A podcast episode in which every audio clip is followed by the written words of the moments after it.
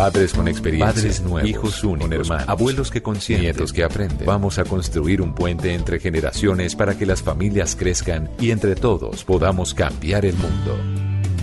Aquí comienza Generaciones Blue, un espacio de Blue Radio con testimonios, guías, expertos e invitados que nos ayudarán a mejorar la vida en familia y las relaciones entre sus miembros. Generaciones Blue por Blue Radio y bluradio.com, la nueva alternativa.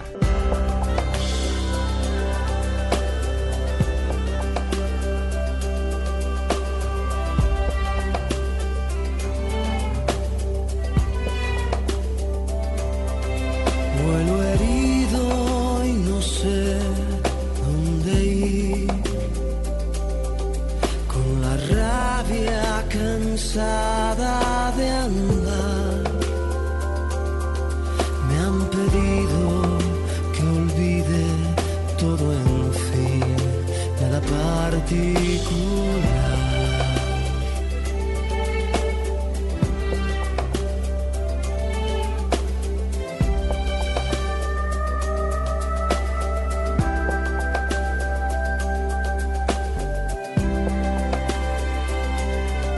Una vida y volver a empezar. No te pido una patria fugaz, dignamente un abrazo, en fin, nada particular. Canta igual como canta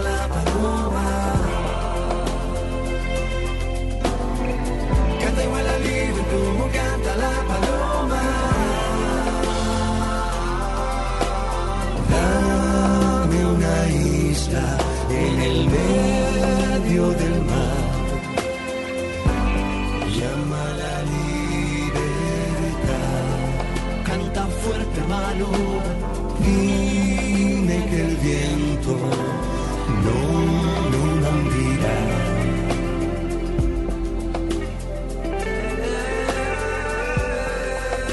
Y esta canción que nos llena de esperanza y de ganas de seguir se da en el marco de lo que ha sido la información esta semana. Como ha venido ocurriendo en los últimos días, en las últimas semanas y meses, Venezuela ha sido protagonista de la agenda informativa del mundo.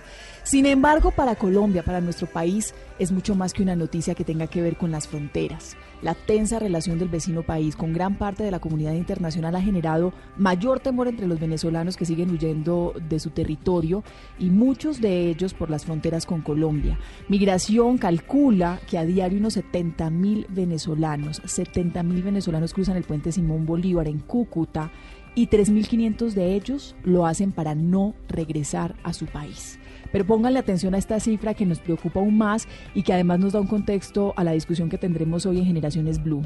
La ONU, que es la Organización de Naciones Unidas, asegura que de los 3 millones de venezolanos que han emigrado de los últimos tres años, una buena parte son niños y son adolescentes una comunidad especialmente vulnerable que ha tenido que salir en condiciones irregulares, sin posibilidades, sin acceso a servicios de educación, sin acceso a servicios de salud, de recreación, que ha tenido además que ser separada muchas veces de su núcleo familiar, que están obligados a trabajar, que no tienen un techo digno para vivir, para crecer, para formarse. Se está trabajando o no por la niñez venezolana. Hay protocolos o no de protección de los niños y adolescentes que se vieron obligados a dejarlo todo. Esto no es un tema ajeno, es una preocupación nacional, es una preocupación también de Colombia, que tiene que empezar a trabajar en estrategias que ayuden a superar esta crisis, que no es de otros, no es de Venezuela, es una crisis también nuestra, porque tiene un impacto directo en nuestro país. Como sociedad también tenemos que prepararnos. Así que en el marco de esta canción, esta canción bellísima que cantan Miguel Bosé y Juanes, nada particular, les damos la bienvenida. Soy Mónica Jaramillo, los acompaño en este espacio para la familia que construimos de la mano de ustedes. Esto es Generaciones Blue. Bienvenidos.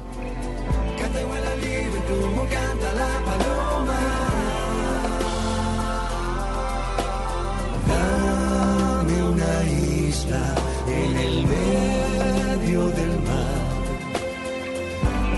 Llama la libertad. Canta fuerte, malo.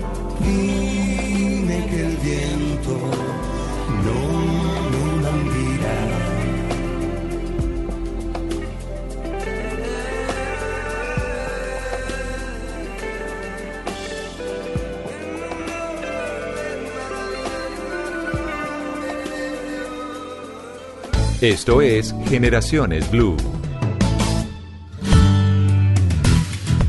Aquí les planteamos entonces el tema de la conversación del día de hoy, en esta tarde, domingo 24 de febrero, en este fin de semana bastante movido con lo que está pasando en Venezuela. Y el planteamiento que les hacía al inicio del programa era ese, la situación de la niñez venezolana en Colombia. El planteamiento que les hago y la invitación que les hago es que a, lo- que lo miremos como un tema propio, porque es así. Y así tendremos las razones también para desarrollar y discutir lo que está pasando en torno a esta población vulnerable.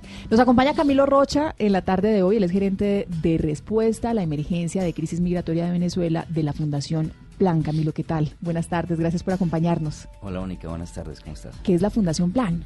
Bueno, Fundación Plan es una organización eh, miembro de Plan Internacional, lleva 56 años trabajando en Colombia, eh, vela por los derechos de la niñez y de la juventud y en especial por la igualdad de las niñas. Nos, nos contaba usted ahorita detrás de micrófonos que les ha tocado atender situaciones muy distintas a la que se nos está planteando ahora con el fenómeno de la migración venezolana. Claro, eh, pues en todo, esto, en todo este tiempo que trabajaba Fundación Plan, hemos trabajado proyectos de, de conflicto armado y de desastres naturales y de desarrollo, pero pues eh, nunca habíamos trabajado aquí temas de migración. Se convierte en un desafío, pero ya lo están haciendo. ¿Por qué hay que pensar en la niñez venezolana, en los adolescentes venezolanos que están llegando a territorio colombiano como un tema propio, como un tema de país? Es algo que nos afecta directamente, ¿no? Y nosotros como organización que velamos por los derechos de la de las niños y de los niños creemos que es el foco principal a atender. Y por eso es que es que también nos, nos va a acompañar para darnos como las explicaciones, las razones de, de esta preocupación y de lo que se viene haciendo en torno a, a la protección de esta población vulnerable. También está con nosotros Daniel Pajés, él es director de la Asociación de Venezolanos en Colombia. Daniel, buenas tardes, bienvenido. Eh, ¿Cómo estás, Mónica? Muchas gracias por la invitación. Y ¿Cuán- bueno, ¿Cuántos años ya en nuestro país?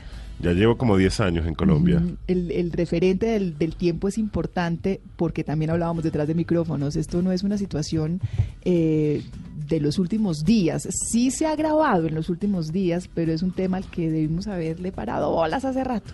Sí, y, y yo creo que la primera referencia que yo tengo de los, del tiempo son mis hijos, que son colombianos y viven aquí. Ya tienen, la grande tiene 7 años y el chiquito ya tiene 3.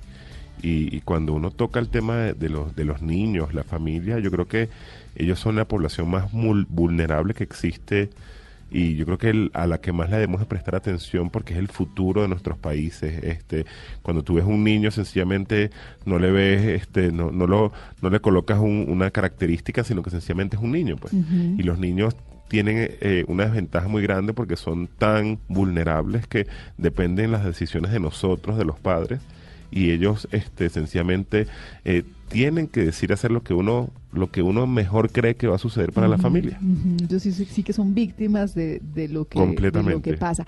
Un retrato, Daniel, de cómo están llegando esos niños y a qué condiciones se están enfrentando eh, eh, cuando tienen que cruzar la frontera, cuando se separan sus familias, en qué condiciones están llegando al territorio colombiano. Bueno, eh, lo que evidenciamos en los medios de comunicación, que es que vemos niños caminando. Y cuando, o sea, para más o menos tomar en cuenta, son caminatas que pueden durar hasta tres meses. Entonces imagínense una persona que tiene tres, cuatro, cinco años caminando tres meses sencillamente para empezar una vida nuevamente. O sea, yo creo que el eh, diagnosticar y evidenciar exactamente, o sea, qué es lo, lo, lo que sufren esos niños y, y ponerse a pensar cuánto uno camina en el día. No, imagínate que pase un día solamente caminando para generar una nueva vida, pues. Y niños que no tienen fuerza, que vienen desnutridos, que vienen con, con problemas de salud, cualquier tipo. Adicional a eso se enfrentan a problemas climatológicos, alturas. Cuando vas caminando por el páramo, o sea, son temperaturas que llegan hasta los menos dos grados. Y- Entonces, Y ese como, como un retrato de, de lo que pasa en la cotidianidad. Nosotros en este espacio muchas veces hemos discutido las dificultades en torno a un niño que tiene que trabajar cuando no debe trabajar, a un niño que no tiene espacios de recreación cuando tiene que tenerlos porque hace parte fundamental de, de la construcción de su ser, de su identidad, de lo que va a ser como persona, de un niño que no tiene acceso a educación, de un niño que no tiene acceso a salud. Y también nos hemos planteado muchas veces las dificultades en un hogar que tiene que viajar por muchos espacios. Estamos hablando de hogares que viajan en condiciones óptimas. Ahora, si el escenario es este, si el escenario es que no tiene otra alternativa, o que tiene que dejar a su papá, o que tiene que dejar a su mamá, o que tiene que enfrentarse a una, a una sin salida que él no dimensiona, pues eh, tiene que ser mucho más complejo. Eh, eh, Camilo, hablábamos también de, de lo que pasa con estas generaciones, de lo que va a pasar con sus nacionalidades pues muchos de ellos eh, son, son venezolanos, pero son hijos de colombianos, están retornando. Eso es un tema de, de, analizar porque es una problemática también de nuestro país. Pero de lo que va a pasar con esos niños y esos jóvenes que llegan a nuestro territorio y que van a tener hijos eh, y, que se van a ir de generación en generación y se puede ir perdiendo inclusive la nacionalidad de esas generaciones. Claro, son niños y niñas apatridios. Eh, nacen en Colombia, se les da un registro civil, pero en el campo de nacionalidad queda vacío. Eh, se le remite al consulado venezolano, pero el, consulado no les otorga la nacionalidad. Eso se va a, a, extender en el tiempo y el problema lo vamos a empezar a ver en siete años en adelante, que los niños y las niñas van a requerir sacar su documento de identidad y no van a poder hacerlo porque no tienen ninguna nacionalidad. Ahora, si lo extendemos más en el tiempo, vamos a ver en que eh, estas niñas y niños de la hora crecen, van a tener su segunda generación, tercera generación y van a quedar totalmente apatridios, no van a ser tierra de nadie. ¿Y, y, y las implicaciones de eso, las, las, implicaciones de esa condición? No, pues gravísimas.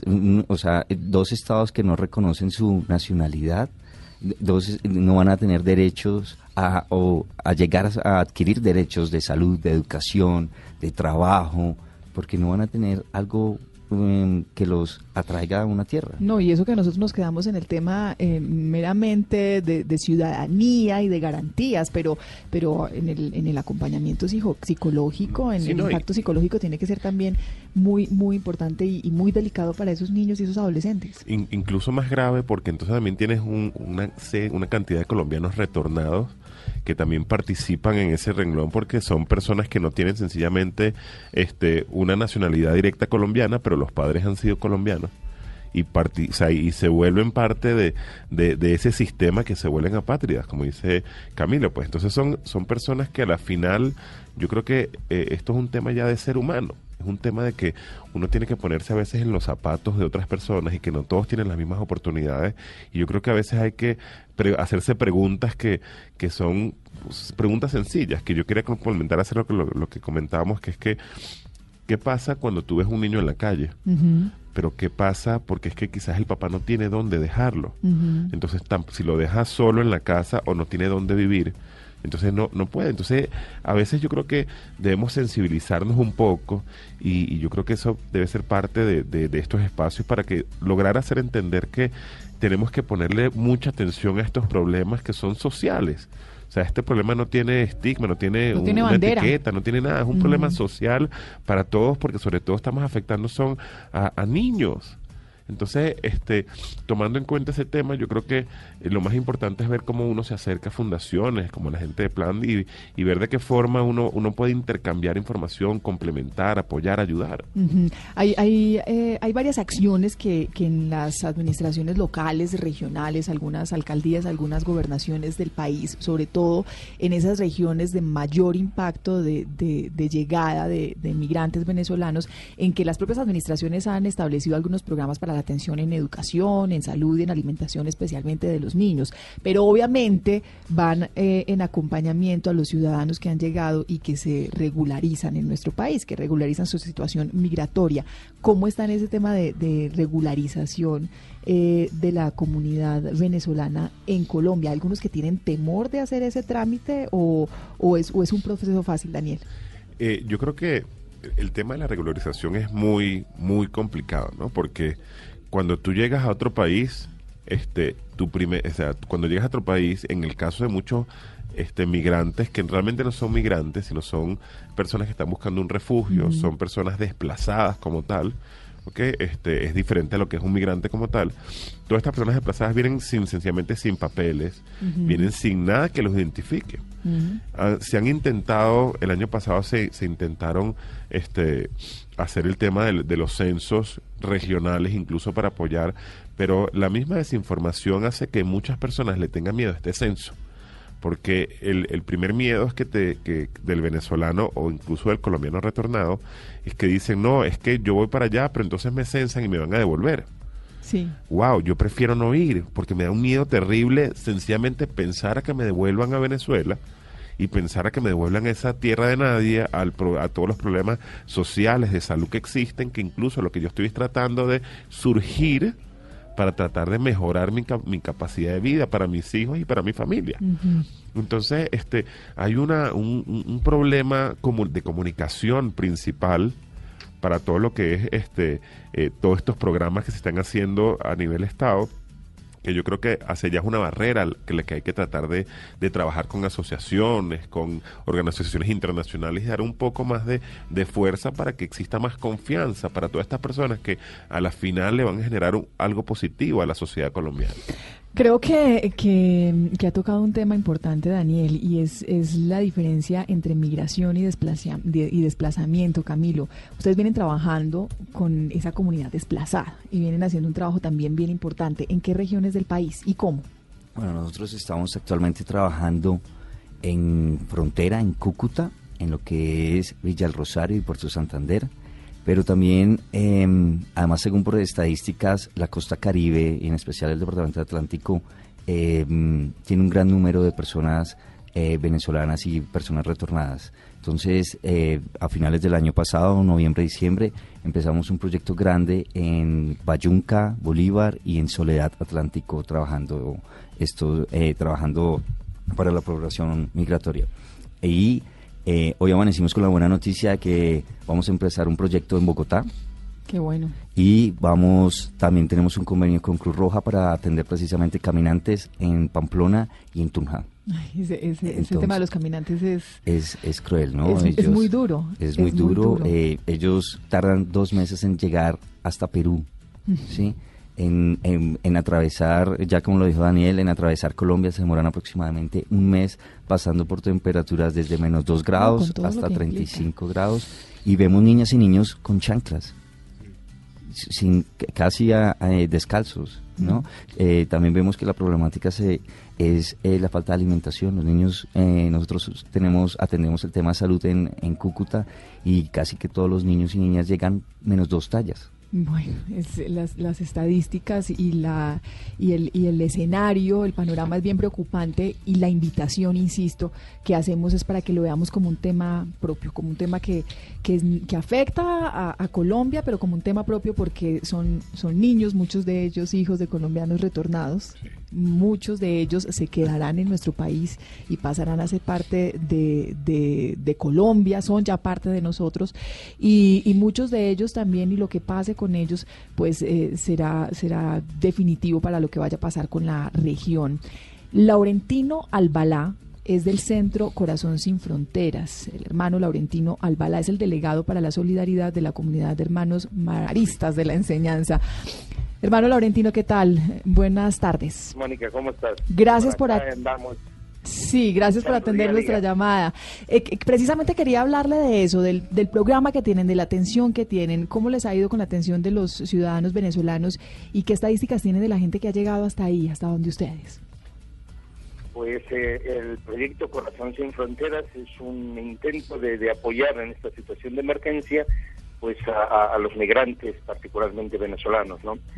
Eh, los hermanos maristas nos dedicamos a la educación de niños y de jóvenes, por eso que nuestro apoyo pues ha querido ser hacia ese campo de los niños y de los jóvenes.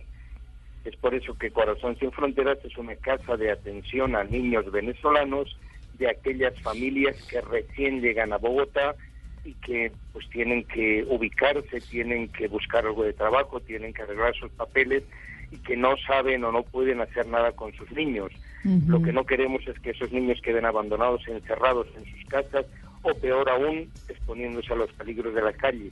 Por eso brindamos en esta casa una atención desde la mañana hasta la tarde a esos niños y que permita que las familias, que los adultos, que los padres de familia puedan eh, realizar sus gestiones, arreglar sus papeles, buscar trabajo, no sé, hacer las gestiones que necesiten en la ciudad mientras saben que sus niños, que sus niñas, que los adolescentes pues están en un lugar seguro donde se les atiende adecuadamente. Mm, eh, hermano, y donde, y donde le están, y donde le están además brindando educación, ¿qué tanto acompañamiento han tenido ustedes de la institucionalidad, de las administraciones o de, o de otros institutos importantes que, que les haya servido para atender a esta población? En realidad es un proyecto que lo hemos sacado adelante pues como hermanos maristas, pero evidentemente no estamos solos. Hemos entrado en contacto con varias de las instituciones, particularmente de la Iglesia Católica, pues que trabajan con los migrantes. Entonces nosotros estamos en relación con FAMID, con las hermanas calabrinianas, con el ICBF, con la Pastoral Social de la Arquidiócesis, con Cáritas Nacional, con ACNUR, evidentemente, y justamente son estas instituciones las que nos remiten los niños porque nosotros lo que no queremos que tampoco eso se convierta en un centro de que el que llega sin tener ninguna referencia eh, pues le tengamos que atender, sino que nosotros es en, unión de las demás instituciones para complementar lo que tanta gente hace en favor de los niños migrantes, ¿no? Entonces nosotros les brindamos un, un apoyo, alimentación, eh, educación, eh, apoyo en todos sentidos durante el día, pero claro, también el objetivo del proyecto es sobre todo dirigido a las familias que recién llegan para apoyarles mientras se ubican. Por eso mismo que eh, la estancia de los niños en el proyecto pues es alrededor de un mes o lo más mes y medio y ahí ya se supone que las familias se han ubicado y ya se van a su familia a integrarse en el sistema educativo colombiano, por ejemplo, y nosotros seguimos atendiendo a los que recién llegan en ese momento. Es, es algo algo temporal, no es permanente. Hermano, el, el, el número de personas que han atendido en estos años que llevan aquí trabajando desde, desde el Centro Corazón Sin Fronteras. Pues eh, el proyecto comenzó en julio del año pasado, a mitad de año, ¿no? El 7 de julio comenzó, estuvo funcionando hasta el 14 de diciembre, ahí atendimos 142 niños.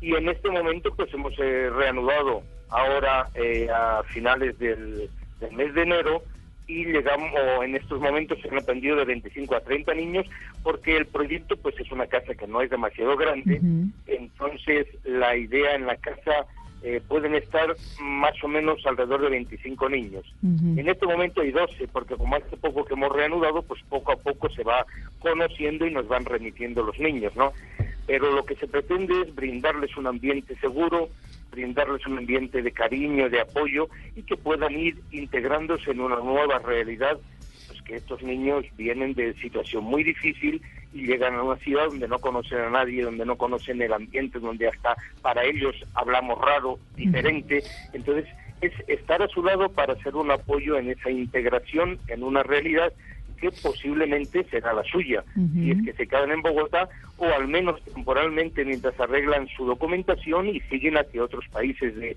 de Sudamérica, ¿no? Hermano, finalmente, ¿dónde, ¿dónde pueden contactarlos si hay alguien que nos esté escuchando y que quiera acompañar y apoyar la labor que ustedes están haciendo?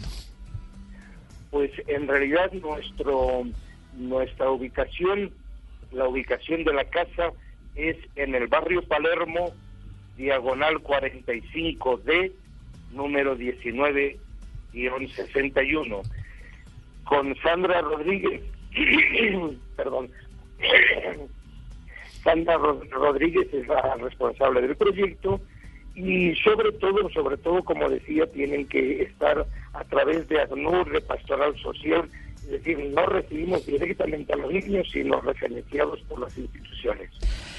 Hermano Laurentino Albalá es el delegado para la solidaridad de la comunidad de hermanos maristas de la enseñanza y es el trabajo que hacen desde el Centro Corazón Sin Fronteras. Muchas gracias por atender nuestra llamada, hermano. Feliz tarde. Gracias, Simónica, y adelante. Adelante, ese es el acompañamiento que queremos invitarlos a hacer, también a que participen a través de nuestras redes sociales. La encuesta es, y que hacemos a través de Blue Radio con el numeral Generaciones Blue, es si cree usted que la comunidad internacional está ofreciendo la atención suficiente a la niñez venezolana.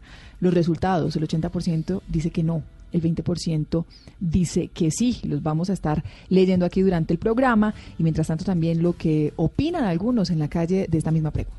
No, básicamente creo que les hace falta bastante hasta ahora es que estamos empezando a, encontrar que se está llevando alimentación, que se está llevando medicamentos para esas personas, pero bueno, yo creo que lo más importante son los niños. Se han olvidado bastante, solamente están pendientes de lo que es la política, de lo que es eh, Maduro, de lo que es la oposición y de que quieren sacarlo del poder, pero no se dan cuenta realmente que hay niños que necesitan ayuda y no solo en Venezuela, sino en países como Colombia, Ecuador, Perú, que también están sufriendo. Entonces creo realmente que hace falta más apoyo, eh, más ayuda, medicamentos, alimentos para los niños. Yo creo que no, y principalmente se sabe que pues Venezuela tiene un problema político y se llegó a eso también por falta de la, de, la, de la, ayuda de la comunidad internacional, porque no cayeron en cuenta en el problema a tiempo del que está sufriendo Venezuela y de ahí a raíz de, de eso es lo que está pasando. Entonces creo que no, efectivamente no le brindan la atención necesaria. No, ni siquiera ayudan a los niños de aquí de Colombia. Los niños están muriendo de hambre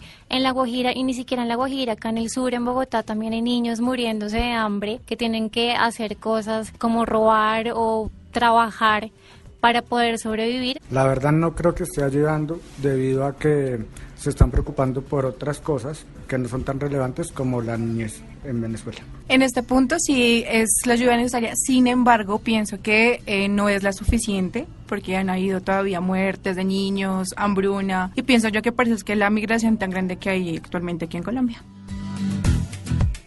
Ya regresamos con Generaciones Blue. Continuamos con Generaciones Blue.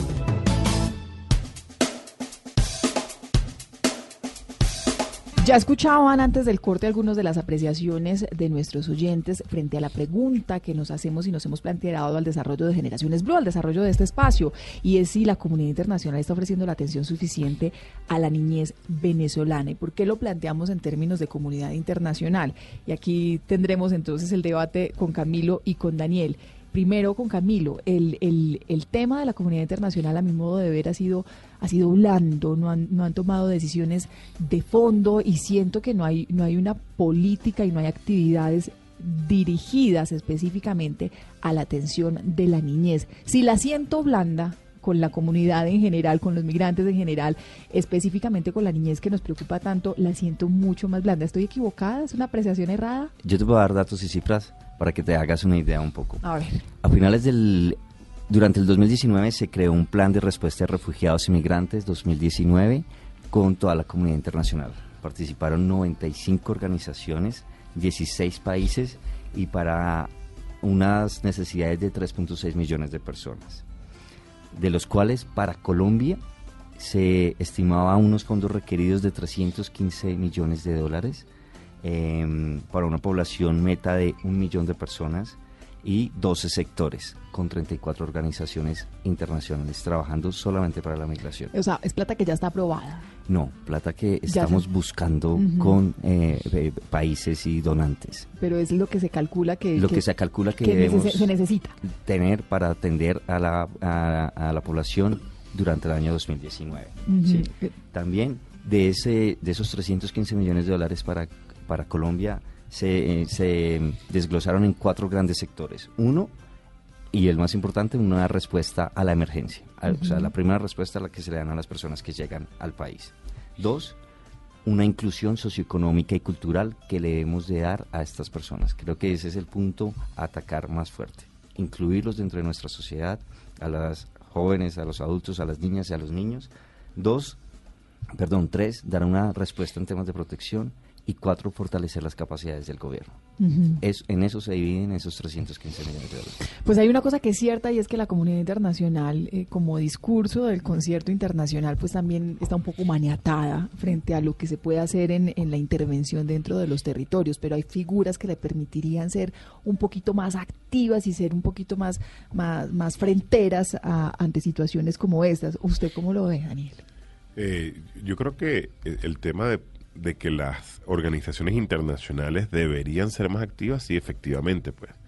Este, en el caso de las diferentes naciones que participan en Colombia, hay algunas que han sido, como tú mencionas, Mónica, muy blandas, pues, porque la realidad mm. es que nosotros venimos midiendo esta cantidad de gente que viene llegando desde hace por lo menos cinco años y, y no es posible que ahorita a estas alturas es que estén empezando a apoyar un poco más fuertemente que no quiere decir que están solucionando, porque por ejemplo cuando hablamos con el señor Marista, el- eh, que solamente vienen vienen referidos de ACNUR, vienen referidos de la pastoral social, de las y qué pasa con las otras personas que no tienen acceso. A, a su modo de ver, la comunidad internacional debería estar haciendo más que buscar plata. Hay acciones Claro. que podrían hacer, como la declaración de... de, de Cartagena, o sea, Sí. donde aplica el tema de refugio para las personas. la declaración de refugiados. Entonces, eh, o sea, le- Venezuela cumple con todos los requisitos para que a muchísimas personas le otorgaran el caso del, ¿Cuáles- de la ¿Cuáles son esos requisitos? Sinceramente no me lo sé completo, pero si Pero algunos, algunos de ellos. Eh, la, la situación social. Sí. La situación social, la inseguridad, el problema país, o los problemas políticos. O sea, cuando existe básicamente lo que ocurre en Venezuela, que el gobierno obliga al- al- a, la, a la- a la población a, a tratar de buscar un mejor futuro porque no se lo está brindando, ¿ok? este, hace que las personas tengan que salir de su país por, por, por cuestiones adversas a lo que ellos este, eh, profesan o, lo- o la- o las cuestiones adversas a las que el venezolano como tal requiere. Entonces, eso lo obliga a que salga del país y busca este cobijo en diferentes estados alrededor, en este caso Colombia y Brasil, ¿ok? Y buscan sencillamente, o sea, un, un- un futuro para su familia como tal. Según la declaración de Cartagena de 1984, este, hay diferentes términos que seguro alguien experto en el tema puede decir que cualquier venezolano aplica para ser refugiado en Colombia o en cualquier lugar de, del mundo, deberían apoyar a esta serie cantidad de personas para que sencillamente tengan vida. Y sencillamente cuando tengan vida, bueno, que accesen a la salud, a la educación, accesen a, a los diferentes servicios como población social lo requiere y al- adicional que le genere también a Colombia, porque al momento cuando tú los ingresas a los diferentes servicios, los empiezas a medir, sabes quiénes son, sabes a quién tienes, entonces a la final se ocurre un beneficio también para la sociedad. Cuando los tienes informales y no sabes quiénes son, no sabes ni siquiera a quién vas a ayudar o no. Puedes generar unas estadísticas, puedes generar un censo, pero a la final nunca tienes la certeza del 100% a quién puedes ayudar. Si tú le puedes decir a los venezolanos o a los expatriados o a los que vengan este con, con doble nacionalidad y les dices, mira, todo el que se registra va a tener acceso a la salud, va a tener acceso a esto. Yo estoy seguro que un gran porcentaje de las personas van a decir, bueno, si yo tengo mis beneficios, yo me voy a registrar. Pero tú te empiezas a tener beneficios de las personas que sabes a quiénes atender, dónde están, cómo atenderlo, todo. Mm.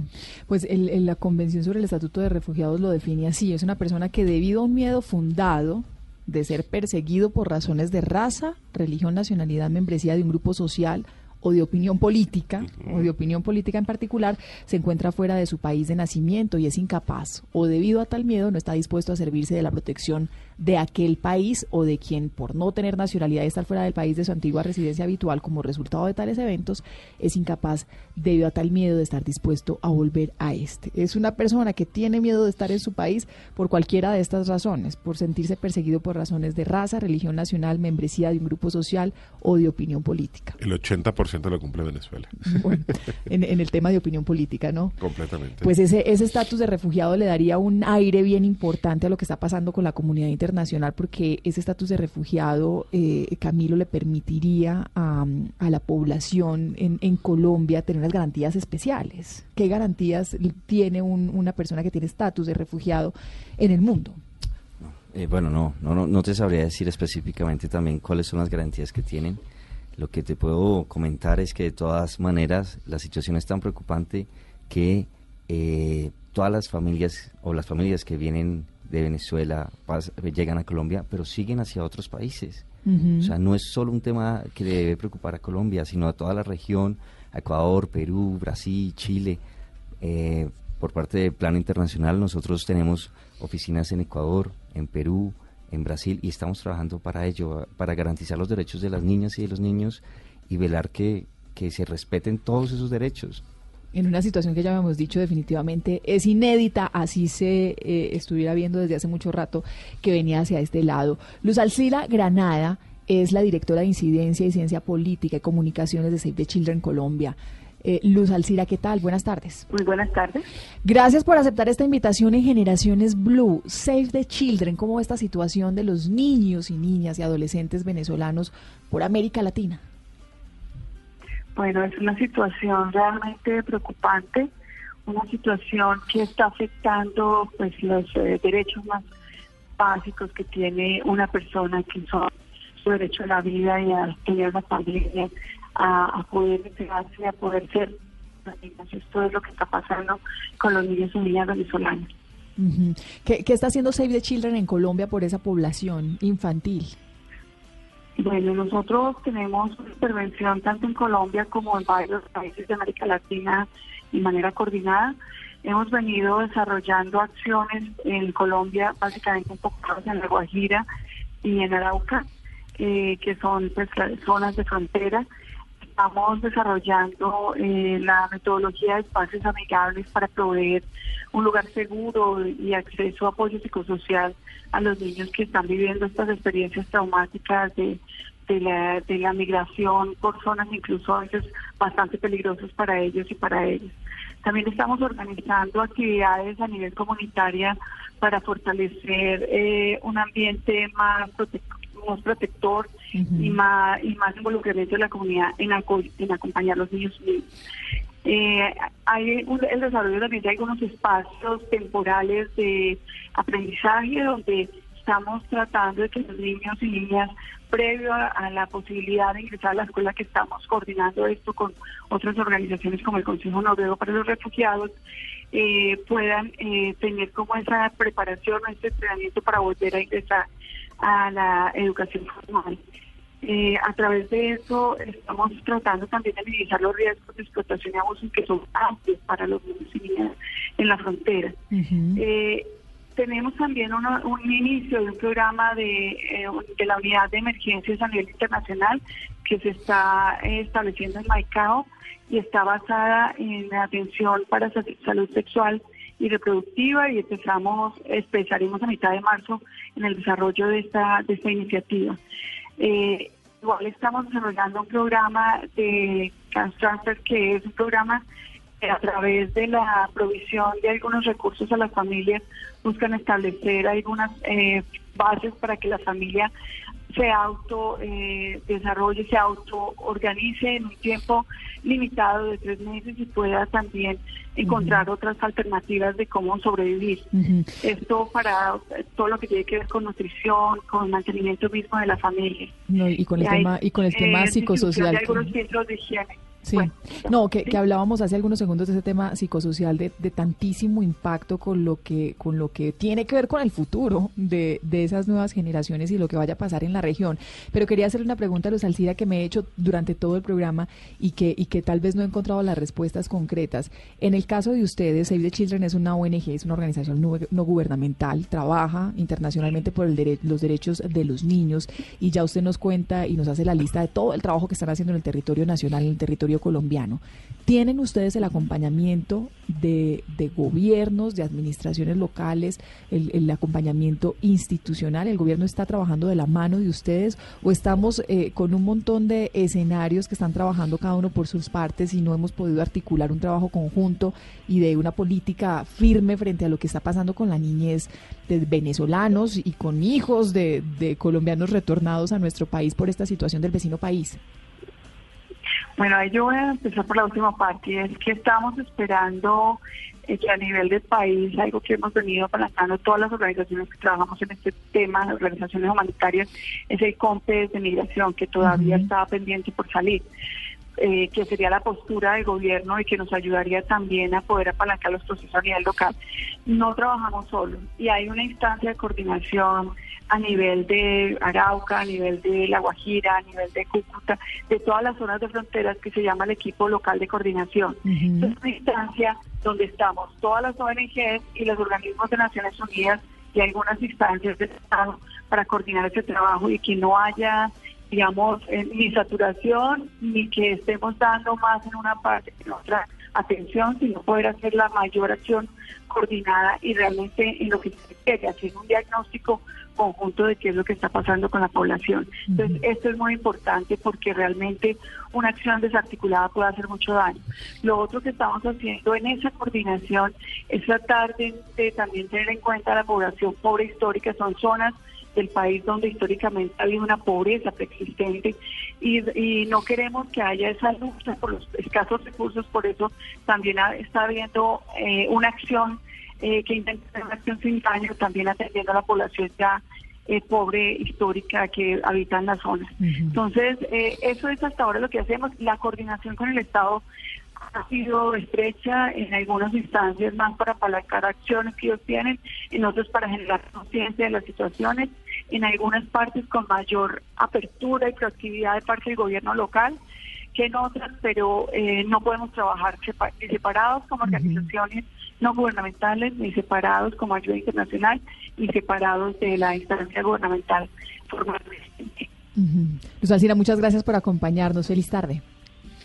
Con muchísimo gusto. Gracias, gracias. El llamado a mirarnos como un todo, el, llamado a mirarnos con, como un todo en lo que está pasando en crisis, pero también en lo que tiene que empezar a pasar en soluciones. Vamos terminando, se nos va acabando el tiempo, Daniel, pero, pero una conclusión de lo que, de lo que es este escenario en torno a la niñez, de lo que está pasando en Venezuela de lo que se viene como desafío de, de sociedad.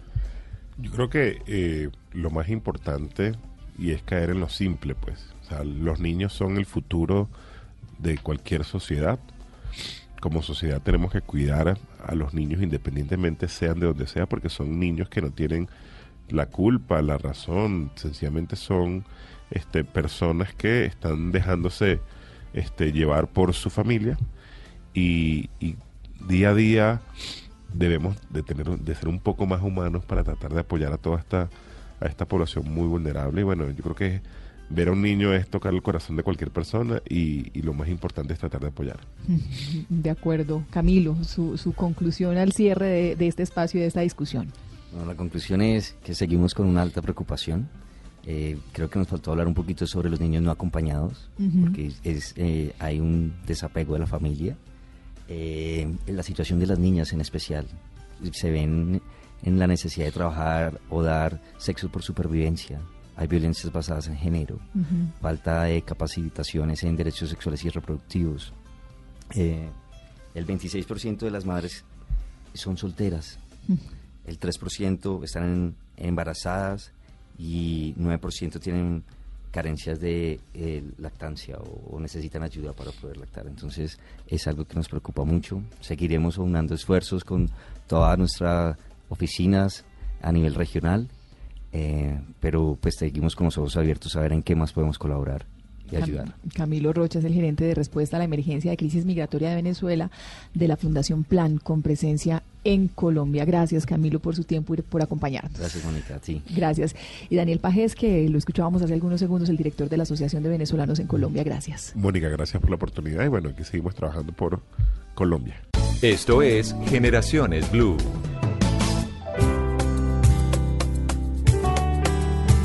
Viva Venezuela, mi patria bella. Ya casi rompo las cadenas, ya casi grito que llegó la libertad. Que llegó la libertad. Siento que mi alma estará llena y mi corazón también en paz. Volveré a poner mis pies sobre la carretera. Y a la espera desespera. Desespera perder tanto en el daño de una era. Yendo hacia atrás con tantas ganas de llevar la delantera. Como quisiera ver que se regrese el tiempo, volver a los momentos. Mensajes de esperanza, queridísima Lorena Maecha, mensajes de esperanza que llegan de la mano de artistas que cada vez son menos indiferentes a las situaciones políticas y a la situación en concreto de la de, de Venezuela, de nuestro vecino país. Así es, por eso estamos escuchando esta canción que se llama Valientes, una canción que hace Nacho, un cantante venezolano, junto a Franco De Vita, otro cantante ítalo-venezolano. Esta canción hace una referencia clara hacia la situación que se está viviendo lamentablemente en Venezuela, pero lo que busca es animar a sus compatriotas. Lo que hace Nacho junto a Franco De Vita es incentivar eh, todo el tema de la resiliencia, de la esperanza, de ayudarse entre los compatriotas. Y curiosamente esta canción fue estrenada el 1 de septiembre de, dos- de 2016, Ujú. el mismo día que hubo una marcha gigantesca en Caracas. eh, las personas estaban protestando en contra del gobierno de Nicolás Maduro. Así que bueno, esta canción lo que hace es eh, reflejar, eh, la incentivar a que las personas sigan luchando por sus derechos y bueno, seguir luchando por un país. Y motivar y ambientarnos también para recomendaciones de lo que queda de este domingo. Sí, hoy domingo 24 les tengo tres planes para tres ciudades muy importantes. La primera es en Cali, por toda la temporada de los premios Oscar. Hoy a las 8 de la noche se va a hacer la premiación para las personas que todavía no se la han visto en Cali. La recomendación es que vayan al Museo de la Tertulia. Se van a presentar tres películas nominadas a los premios Oscar. Está la película La Favorita a las 4 de la tarde, Guerra Fría a las 6 y 30 y Cafarnaún Cafarnaum a las 8 y 30 de la noche en el Teatro Museo La Tertulia. Ese es el primer recomendado para Cali. Luego tenemos otro, otra recomendación, es la exposición Vampiros en la Literatura, para hacer toda, digamos, una... Eh, es una exposición que trata sobre todas estas eh, figuras en la literatura a nivel mundial. Va a ser en la Casa de la Lectura Infantil con Penalco en Medellín a partir de las 8 de la mañana y hasta las 8 de la noche. Y para las personas que están aquí en Bogotá, eh, les, les recomiendo una obra de teatro en familia eh, se llama mi amigo El Ratón de El Ratón Pérez y va a ser en el Teatro Belarte, en la zona de Usaquén. Va a estar a partir de las 11 de la mañana y a lo largo de toda la tarde para los que todavía quieren y pueden ir después de escuchar este programa para que vayan. Así que estas son las recomendaciones de hoy aquí en Generaciones Blue. Solo quien tiene hijos sabe la importancia del ratón Pérez en la vida. Sí. a ustedes gracias por acompañarnos como todas las tardes, como todos los domingos. Disfruten de este resto de día. Disfrútenlo en familia, acompáñenlos, gócense ese espacio que es solamente de ustedes, que será único y que les ayudará a construir un mejor futuro. Soy Mónica Jaramicho, que tengan una feliz tarde. Tengo que ser valiente, valiente, salir a caminar contigo y rescatar nuevamente la sonrisa de mi gente. Víctor Muñoz. Gente que desde temprano labra con sus manos. La voz. El despertar de un futuro que pronto verá. Los fantásticos. Vamos a sembrar semillas de amor y de cambio por nuestra libertad. Tengo que ser valiente, valiente.